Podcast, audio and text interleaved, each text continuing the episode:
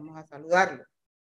Eh, se trata de Jonathan Guerini, que es jefe de operaciones portuarias de la Autoridad Marítima de Panamá. Señor Guerini, buenos días, bienvenido. Buenos días, Flor. Buenos días, profesor Cabrera. Buenos días, Gonzalo. Un gusto estar acá con ustedes. La Cámara Marítima de Panamá ayer emitió un comunicado que de seguro ustedes lo tienen que haber visto y leído, en donde pedían eh, pronunciarse a las autoridades, entre esos la AMP, por las quejas presentadas por la industria internacional de cruceros. ¿Cuál es el pronunciamiento que hará la AMP en ese sentido? Sí, buenos días. Bueno, primeramente queremos aclarar a toda la ciudadanía que la Autoridad de Panamá no ha autorizado una exclusividad en el suministro de combustible a ninguna empresa, tal cual se ha expuesto en los diferentes medios de, de televisión. En efecto, sí se recibió una comunicación vía correo electrónico por parte del grupo Carnival, por parte de un representante de la empresa, a la, cual el día de ayer le hemos brindado respuesta solicitándole un poco mm, de mayor información, ya que al, final en el correo eh, no había mucha base, mucho sustento que nos llevara a realizar una, una investigación de facto, una investigación de hecho. Hay que tener claro que desde los años 90 en que el Estado panameño confió en este tipo de las concesiones a las terminales portuarias, ya sea para el movimiento de carga, para el movimiento de pasajeros, el cual ha sido un modelo de éxito, cada terminal portuaria ha adoptado un modelo de negocios basado en las reglamentaciones y en las leyes vigentes. Dentro de estas reglamentaciones y leyes vigentes está la posibilidad de que ellos realicen acuerdos comerciales con prestadores de servicios marítimos auxiliares de cualquier tipo. ¿Qué es lo único que la ley les solicita? Es que estas empresas mantengan una licencia de operación emitida por la Autoridad Marítima de Panamá. Es quizás aquí donde viene el tema, obviamente es al ser eh, la terminal de cruceros de, de Amador, la terminal de cruceros de Panamá, ser una terminal nueva, obviamente quizás de aquí viene un poco el desconocimiento o la inconformidad por parte de la empresa, que es lo que le hemos solicitado. Si realmente que nos hagan llegar, si realmente han tenido alguna no conformidad con el servicio prestado por parte de la empresa o qué es lo que ha sucedido. Eh, para brindar un poco de docencia en el sector pacífico, más que todo, eh, anteriormente las operaciones de suministro de combustible se realizaban en el área de anclaje. Actualmente pueden continuarla realizando y ahí la empresa es libre de escoger a quién le suministre combustible una vez estas operaciones de suministro de combustible se trasladan a una instalación portuaria, sea del índole que sea, el factor de riesgo eh, se traslada a la terminal portuaria. Es ahí donde cada instalación portuaria entonces establece sus procesos, sus procedimientos para escoger o coordinar eh, los servicios que requiera cualquier embarcación no solamente embarcaciones de tipo de cruceros. Claro. Ahora, yo quisiera hablar, doctor Guerini, sobre lo que expuso ayer la representante de Norwegian Cruise Line, que tiene que ver con el puerto Amador. Hace un mes escuchamos una noticia de que el primer barco que llegaba, o crucero que llegaba a ese puerto, tuvo un percance con una plataforma. Mm, hay quienes decían que eh, la plataforma era parte de la línea de cruceros, hay quienes decían que la, plataforma era parte del puerto de Amador. Ayer la representante de esta compañía importante, por cierto, dice que no es posible que el puerto todavía no esté listo. Y más allá de que no esté listo, digamos que tenga fallas operativas, ¿no? Hay un caos en el puerto. La pregunta es, ¿por qué la necesidad de abrir e inaugurar un puerto sin que al menos estén las mínimas condiciones necesarias cubiertas para su operatividad. Como decía el profesor Edwin, eh, podemos decir que las facilidades marítimas, o sea, llámese canal de acceso, el área de maniobra, el muelle para el atraque de las embarcaciones, está listo. Eh, la Autoridad Marítima de Panamá apostó a que esta terminal pudiese ayudar a la reactivación económica del país desde el primer punto de vista y desde el segundo punto de vista es poder iniciar el trabajo con las líneas de cruceros y poder eh, establecer esta terminal como un punto de recalada de cruceros. Si nosotros esperamos a que la terminal esté lista, el trabajo de establecer una ruta o establecer un puerto como recala toma alrededor de dos años. O sea, eso quiere decir que yo inicio a hacer acercamientos con empresas, en dos años me pueden incluir. Hay que estar claro que el año pasado eh, se recibió la visita por de una, una actividad que hubo de la Asociación de, de, esta, de esta misma, de la SCCA, que es la Asociación de Cruceros del Caribe, donde ellos visitaron la terminal de cruceros de Panamá eh, de diferentes compañías que hacen arribos a Panamá y ellos vieron las instalaciones y estuvieron de acuerdo en que hubiésemos en iniciar las operaciones en esta, en esta terminal. Como todo nuevo, siempre van a haber temas que podemos mejorar, lo reconocemos. Hay que estar claro que el área del proyecto sigue estando en construcción, como dice el profesor, es por eso que la calle aún no se ha podido culminar. No solamente es un tema de, dinero, sino que todavía tenemos equipo pesado. Obviamente, si hacemos algún tipo de arreglo en la calle, esta se va a deteriorar. Em, más que todo sería la postura, eh, por, por, qué la MP inició a, realizar operaciones. Claro, pero... Desde la temporada anterior. Perfecto, pero entonces ahí vengo yo, antes de darle la palabra a mi compañera Flor, doctor Guerini, y tiene que ver con lo que ustedes le, le prometieron a las compañías de crucero. A ver, porque yo no creo, uno, uno puede pensar, ¿no? Yo no creo que ustedes le hayan dicho a las compañías de crucero en su momento, cuando vinieron a ver el puerto, aquí vamos a comenzar sin que la calle esté faltada. Mm. Aquí vamos a comenzar a iniciar el proceso de atraque sin que esto esté listo. Yo me imagino que ustedes le prometieron a estas compañías que eso al menos iba a estar listo. Y no estoy diciendo que usted tenga la culpa del retraso de la obra. Yo lo que estoy diciendo y lo que siempre he criticado es por qué mostrar esa cara de Panamá.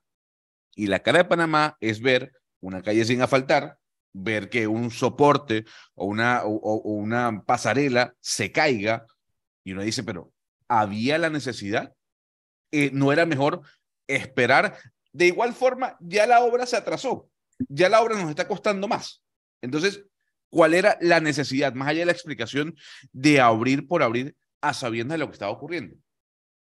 Sí, eh, podemos indicar que al final lo que se les indicó a estas empresas era que las facilidades marítimas estaban listas, se iban a realizar coordinaciones con las diferentes autoridades para facilitar el acceso y la salida.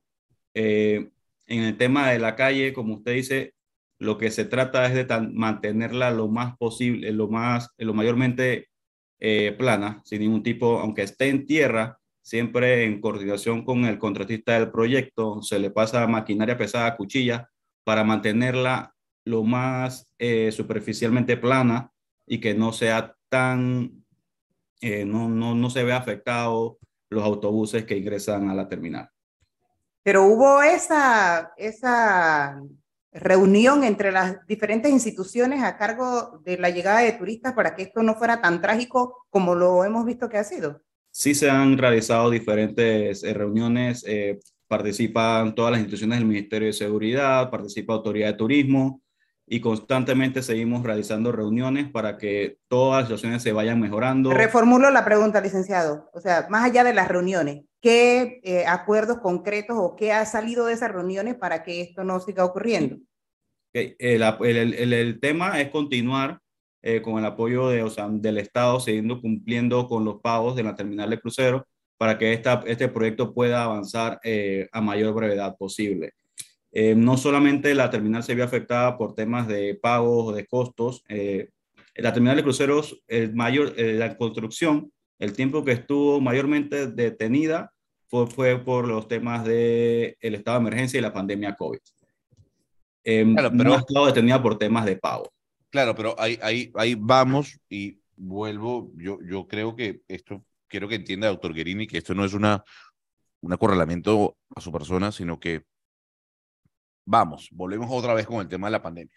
A ver, la justificación de la mayoría de los funcionarios que tenemos acá sobre las cosas que no se han hecho, se atrasaron es por la pandemia. Eh, y el mundo ha seguido avanzando. Incluso cuando uno escucha la entrevista realizada ayer por una colega eh, creo que fue Flor Misrachi, a Sandy Cohen, que es la representante de la compañía Norwegian, ella decía, pero es que hace dos años nos prometieron esto, hace dos años, o sea, hace dos años se había prometido que esto iba a estar listo. Y uno se pregunta, ¿por qué no está listo? La respuesta siempre va a ser la pandemia. Ese es el mejor justificativo para la mayoría de gobiernos, sobre todo América Latina. Usted, como funcionario de la AMP, hace mea culpa de que estos trabajos no estaban listos, más allá de un tema de pandemia, por un tema de ineficacia, un tema protocolario, burocrático? Eh, como le dije, no, cuando mencioné, es solamente, así como no es solamente pandemia, podemos hacerme a culpa y decir que también tal vez fue un tema de pagos, un tema de retraso de ciertos pagos, obviamente que retrasa el, la ejecución del proyecto. ¿En qué fecha calculan ustedes que estaría operativa, operativo todo esto al 100%? ¿Tienen una fecha Esperamos que para diciembre de 2023. Esperan. O sea, igual, sí, porque, exactamente. En temas de construcción, lo que hemos, lo poco que conozco, no es mi tema, obviamente todas las cosas pueden variar, estamos sujetos a diferentes situaciones y condiciones que puedan pasar en el país. Doctor Grini, yo quisiera que estos micrófonos también sirvieran para usted darle un llamado de tranquilidad a los inversores del lado contrario, o sea, del sector privado, hacia la otra acera. Y que usted le puede hablar a Sandy Cohen, que fue la representante, repito, de la compañía norwegiana que ayer dio esta denuncia o esta queja, y le dé un parte de tranquilidad, porque ella también, como panameña, decía, es que no es posible que mi país esté pasando por esto, que no es posible porque es la vitrina de Panamá. ¿Cuál es la, cuál es la conclusión o cuál es el parte de tranquilidad que usted le da a los representantes de los cruceros? Eh, eh, yo como autoridad quiero dejar claro que nosotros mantenemos una comunicación fluida con los representantes eh, de afuera del país, de Norwegian, de Carnival, de los diferentes grupos. y esto le digo que es una comunicación directa, que inclusive estos representantes tienen hasta nuestros contactos de WhatsApp cuando tienen cualquier tipo de quejas. Y es por eso que mantenemos una comunicación bien fluida de cualquier consulta, de cualquier comentario, de cualquier queja. Y bueno, a los comentarios que hizo la eh, Sandy, obviamente es que la Autoridad Marítima de Panamá, al igual que todas las instituciones del Estado, vamos a seguir trabajando para que estas situaciones que se han ido presentando, que han ido saliendo en las redes sociales, vayan disminuyendo y asimismo vayan mejorando y que eh, la figura de Panamá, que es lo que la Autoridad Marítima siempre impulsa en el sector marítimo, siga siendo exitoso. Pero para que eso ocurra tienen que trabajar con más eficacia, porque eso de que quizás para el 2023 esté listo al 100%, eso no nos convence, licenciado. Sí, hay que, lo que yo hablo, converso con la, los encargados del proyecto es que en temas de construcción siempre hay fechas probables, y fechas optimistas, obviamente, y lo que yo le estoy dando es la fecha que nosotros como autoridad marítima queremos tener. Y es lo que, a lo que vamos a, trabajar. Nosotros queremos entregar ya la terminal de cruceros de Panamá para diciembre de 2023. No es mucho, un año. Bueno, tomando en cuenta los trabajos eh, que hacen falta, creo que es relativamente corto el tiempo. Doctor Guerini, para que esto quede ya, mm, eh, la respuesta quede en órbita y al aire, porque fue un debate que tuve con el profesor Cabrera. Eh, lo que ocurrió hace un mes, este accidente en el que una pasarela se cae en medio de que los, del abordaje de los pasajeros al crucero, es o fue responsabilidad de la compañía de cruceros o de las autoridades de la MP, en este caso del puerto. Eh, bueno, eh, lo que eso está, se puede decir que están realizándose investigaciones, lo que podemos determinar que era un, esta pasarela era, local, eh, era panameña, no era de la Autoridad Marítima de Panamá. Entonces, sí estamos viendo, realizando con nuestros ingenieros las diferentes investigaciones de cómo fue construida esta. Sí podemos constar que existía una comunicación entre el crucero y la operadora donde aceptaron el gangway donde se aceptaron eh, que en la misma no podía existir un sobrepeso, obviamente tenía que haber cierta cantidad de personas y bueno, en el momento que se dio el incidente tal vez hubo una, una falta de coordinación. Oiga, me dicen por acá que en el mes de febrero viene otro crucero. ¿Qué van a hacer si la situación no mejora de aquella? Bueno, nosotros podemos decirle que la terminal, no solamente en febrero, la terminal de cruceros eh, sigue activa de aquí a, mayo de 2023 que finaliza la temporada. Inclusive el día, de, día 7, el día de mañana, estamos recibiendo también cruceros en tránsito que van a bajar sus pasajeros a realizar diferentes excursiones. Y el día de hoy tenemos, una, tenemos reuniones con los operadores, con las instituciones para que esto sea más fluida la operación y no haya ciertos inconvenientes. Si bien es cierto, este, estas cuando son operaciones en tránsito, que los pasajeros van a excursiones, son más expeditas.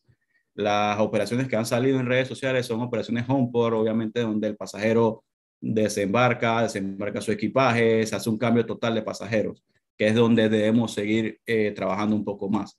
Pero las operaciones de mañana en tránsito van a ser más fluidas, vamos a, redoblar el, personal de todas las instituciones para poder que la misma sea de mayor, de mayor fluidez. Oiga, el tema del búnker, que lo pasamos así rapidito, eh, me dice que la autoridad marítima no ha autorizado a ninguna empresa o, no le ha dado exclusividad a una empresa en particular para la venta del búnker a, los, a, las, a las empresas de cruceros.